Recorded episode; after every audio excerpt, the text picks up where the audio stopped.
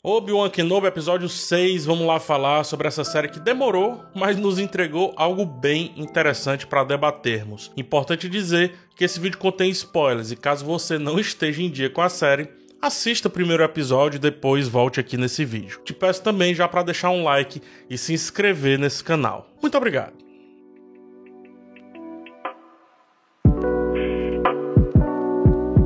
O título desse vídeo é Finalmente, porque finalmente aconteceu aquilo para o qual essa minissérie foi concebida: colocar Obi-Wan Kenobi de frente para si mesmo e, mais do que isso, de frente para Darth Vader e também o Anakin, obviamente. O primeiro episódio da série apresentou para Kenobi a ideia de que o seu antigo pupilo estava vivo, o conceito de Darth Vader ainda não era muito claro, nem para ele, nem para o Império, e inclusive nem para o próprio Darth Vader, uma vez que ainda existe nele muito ali a questão do Anakin Skywalker. Por isso esse confronto, esse tete a tete se fazia extremamente necessário desde que o Obi-Wan ficou sabendo pela Riva sobre o Anakin. O embate eu acho que não poderia ser melhor. A coreografia é boa. O golpe do Obi-Wan Kenobi, que rompe o capacete do Vader, resolve aquela cicatriz dele lá no Retorno de Jedi, mostrando mais uma vez como que o Obi-Wan, né, maculou o corpo da, daquele personagem e também faz uma retroreferência à jornada do Kylo Ren, né, vilão da nova trilogia. Melhor do que isso tudo, porém, eu acredito que são símbolos que essa luta gera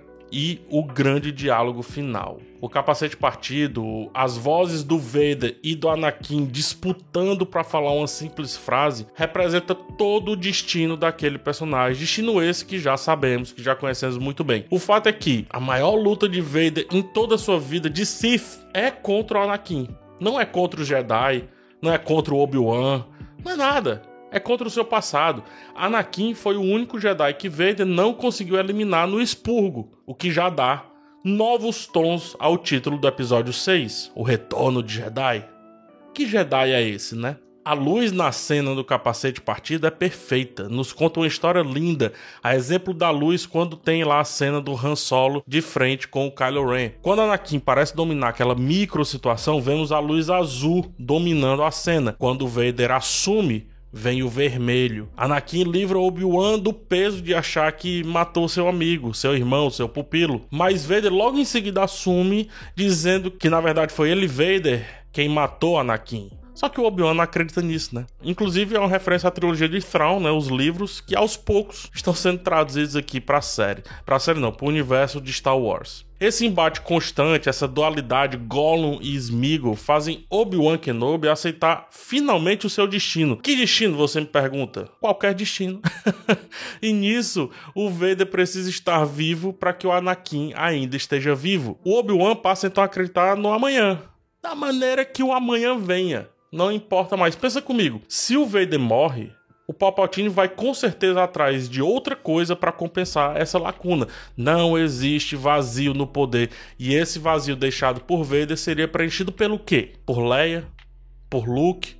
Ou até por algo maior do que o próprio Vader? Se é que isso é possível. Obi-Wan, ao ver as duas vozes se digladiando para falar, a face com capacete de um lado e pele do outro, o azul e o vermelho, a dor e a vontade de lutar, a benevolência de aliviador do amigo e depois a vilania macabra de assumir a dor para si mesmo ao dizer que matou Anakin, torna evidente o fato de que Anakin é o equilíbrio da força conforme apontavam as profecias. Nisso, cresce inclusive a doação que Yoda teve que colocar na sua jornada de ermitão, de afastado, de longe daquilo tudo esperando a hora certa. E também cresce a devoção do Kenobi em se aceitar como Ben, uma vez que Obi-Wan definitivamente não é mais necessário naquele cenário. Essa cena é maravilhosa, assim como também é a cena do primeiro embate deles lá no episódio 3. A série finalmente atinge o tom épico que vai permear essa história daqui para frente. A música cresce, o tom operístico também domina e a percepção de que Ben Kenobi é agora uma persona necessária para o antigo Obi-Wan Kenobi finalmente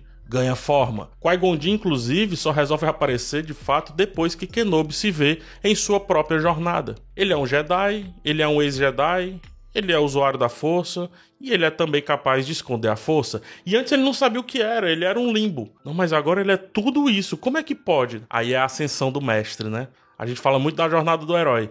Essa, quando você aceita tudo e recebe o vazio, esse vaziozinho que está descrito aqui nessa minha tatuagem do Musashi, quando você aceita o vazio, na verdade você está aceitando todas as possibilidades. Obi-Wan finalmente aceitou tudo que ele pode ser. Ele é agora o amálgama perfeito do ontem e do amanhã de Star Wars naquele ponto da história.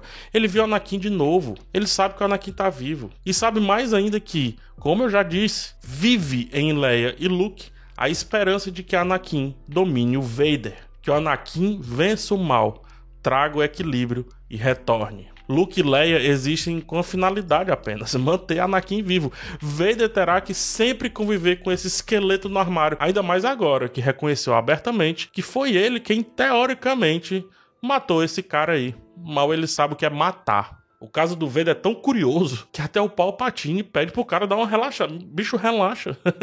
é evidente que pro Palpatine, quanto mais o seu pupilo for fissurado pelo antigo mestre, menos em sua jornada de Sith ele estará, porque ele vai estar conectado demais ao que um dia ele foi. Os Sith, eles são cegados pelo ódio, são cegados pelo terror, pela escuridão. Obi-Wan, Leia e Luke são luz demais para aquele Vader, para aquela versão do Anakin. E o, e o Palpatine sabe que talvez pelo menos naquele momento ali, ele ainda não aguenta essa luz. Por isso que o Papatini diz assim, cara, tira férias aí, para com essa obsessão, bicho. Como que pode um negócio que trabalha com obsessão pedir para parar com obsessão? É porque ele tem medo dessa obsessão pelo passado do Vader. De novo, eu falei no episódio passado, Palpatine é só um caminho para o ódio e rancor que já existia no Anakin. Talvez o próprio Palpatine nunca tenha percebido isso, talvez venda aí a sua grande falha em achar que tinha ali um pupilo, em achar que era mestre dele. Não é, não é, não foi, nunca será. Esse ódio e rancor do Anakin, inclusive, entregava para ele muito ímpeto e muita tempestividade, atributos que vemos em Leia e também vemos em Luke no treinamento com Yoda, né? Eu tenho até um vídeo que fala sobre essa cena, essa uma das minhas cenas favoritas ali do Yoda e do Luke treinando lá em Dagobah. Tá nos cards aqui em cima. Inclusive, Kenobi colocou isso em palavras nesse episódio. Leia e Luke são filhos de Vader, mas também são filhos de Padmé, uma mulher que foi muita luz para um Anakin sempre confuso. Enquanto as cenas lá do episódio 3 mostravam aquele Anakin soturno, quando ele tava com Padmé, a luz entrava na cena. Padmé foi a única certeza de Anakin a respeito da sua humanidade, a respeito do seu caminho. É só assistir a trilogia 1, 2, 3 pensando nisso, mas também assistir Star Wars para entender perfeitamente essa questão de que Padmé é aquilo que ainda torna o Anakin vivo apesar de tudo, apesar do Vader. Por fim, temos um espelhamento desse grande acontecimento lá na Riva, né? É, cega pelo ódio e cega pela vingança, ela mal sabia mais ali o seu caminho. Foi preciso aquele jovem desacordado em sua frente para de fato acordá-la, para clarear as suas ideias, fazê-la voltar a se enxergar.